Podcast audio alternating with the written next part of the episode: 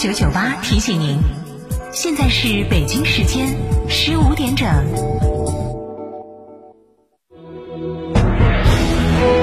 成都的声音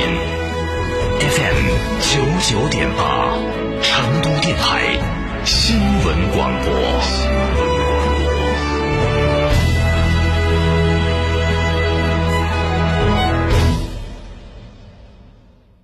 张嫂，张嫂，我们几家小微企业都需要资金周转，咋个办哦？张嫂，我项目中标了，要启动资金啊！张嫂，我的装修也还差点费用。莫急嘛，打六六七七六六七七，找摩尔龙咨询嘛。摩尔龙致力为个人和小微企业打造一站式对接银行等直排金融机构的服务平台，提供专属客服服务。个人、小微企业需要资金就找摩尔龙一站式金融信息服务平台，六六七七六六七七。想自驾不知道去哪儿？一路通众景自驾带你走天下，小众自驾胜地、网红打卡地任你选。想旅游不知道订房订门票找谁？找一路通众景自驾，省心又省钱。电话详询六六零零二三四五六六零零二三四五或微信添加 zj 三六七七八八八。一路通众景自驾带你纵览天下美景。九九八快讯。北京时间的十五点零分，这里是成都新闻广播 FM 九九点八，我们来关注这一时段的九九八快讯。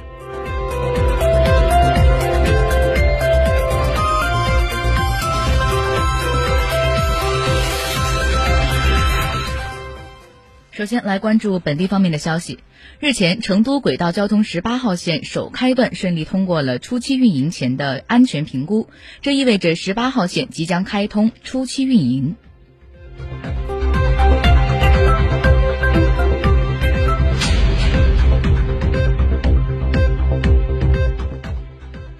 记者从九月三号举行的成都大运会餐饮服务总体规划及第一批机会清单发布会上获悉，成都梳理发布四期成都大运会餐饮服务机会清单，涵盖食材采购、供应链保障、厨房设备设施以及赛事餐饮专业服务等。据了解，第一期清单主要包括即食肉类、水产类、蔬菜类三大类十二项内容，并拟定牛肉、羊肉、猪肉、鸡肉、鸭肉、鱼虾、蔬菜等为主要的清单内容。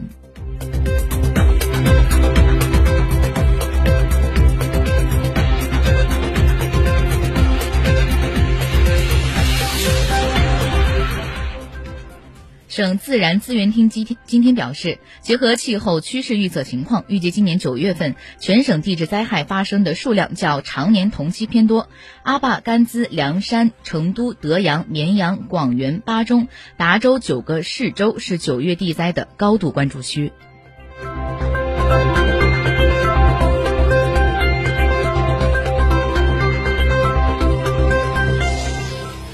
下面我们来关注一下国内方面的消息。最高人民法院九月三号公布《最高人民法院、最高人民检察院、公安部关于依法适用正当防卫制度的指导意见》，对于符合正当防卫成立条件的，坚决依法认定、切实矫正“谁能闹谁有理，谁死伤谁有理”的错误倾向，坚决捍卫法不能向不法让步的法治精神。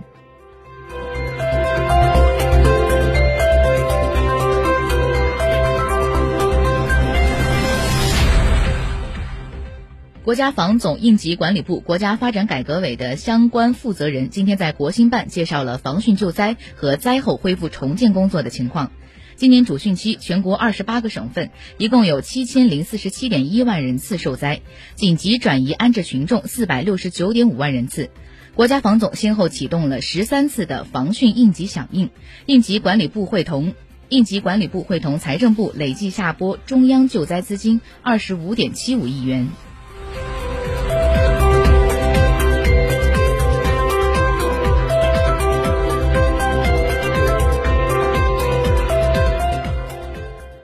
日前，教育部等六部门下发关于加强新时代乡村教师队伍建设的意见：一是确保乡村教师的平均工资不低于当地的公务员；二，中小学教师申报高级职称需要到农村学校或者是薄弱的学校任教一年以上；三是严禁挤占挪用，截留乡村教师编制。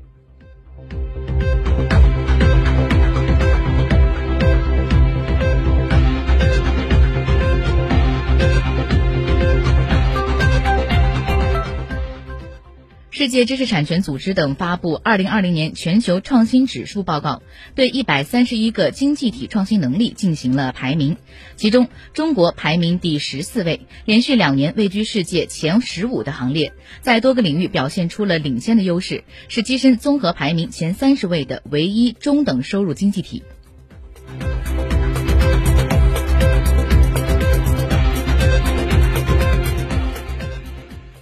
国家防总等三国家防总等三部门昨天介绍，今年主汛期全国二十八个省份一共有七千零四十七点一万人次受灾，紧急转移安置群众四百六十九点五万人次。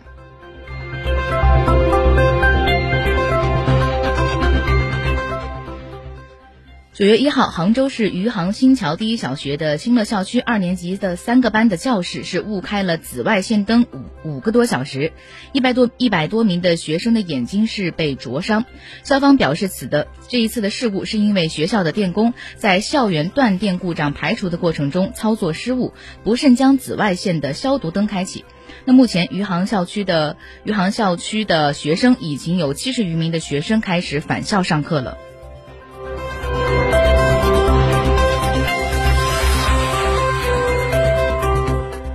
下面我们把目光转向国际。近日，非洲国家津巴布韦野生动物保护部门在西部的森林中发现了二十二头的非洲象尸体，初步的检验结果排除了氰化物中毒和枪杀的可能。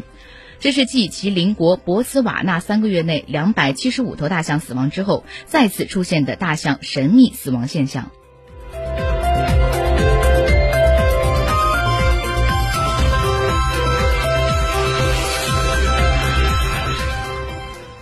斯里兰卡当地时间的九月三号消息称，在斯里兰卡东海湾东海岸，一名为“新钻石号”的游轮起火。三号当天，斯里兰卡海军称，船上的二十三名船员中有一人失踪，一人受伤。斯里兰卡海军称，根据船员的声明，初步调查显示，此前被认为失踪的一名船员已经在锅炉爆炸中身亡。截止到了今天上午，斯里兰卡海军、空军、港口管理局等多方力量仍在继续采采取措施，试图彻底的扑灭油轮上的火情。据媒体报道称，新钻石号系印度石油公司租用的超大型原油运输船，二十三名船员中，十八人是来自菲律宾，五人来自希腊，身亡以及受伤的船员均是来自菲律宾。事故发生时，该船是满载大约两百万桶的石油。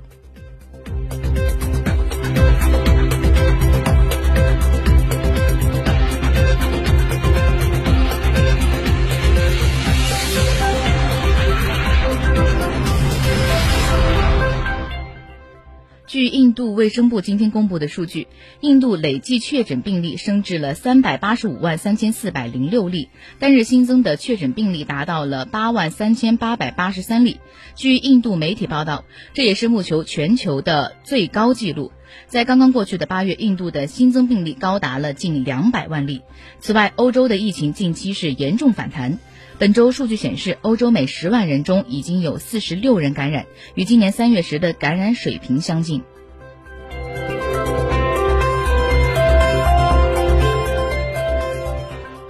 美国联合航空公司日前宣布，受到了新冠肺炎疫情的影响。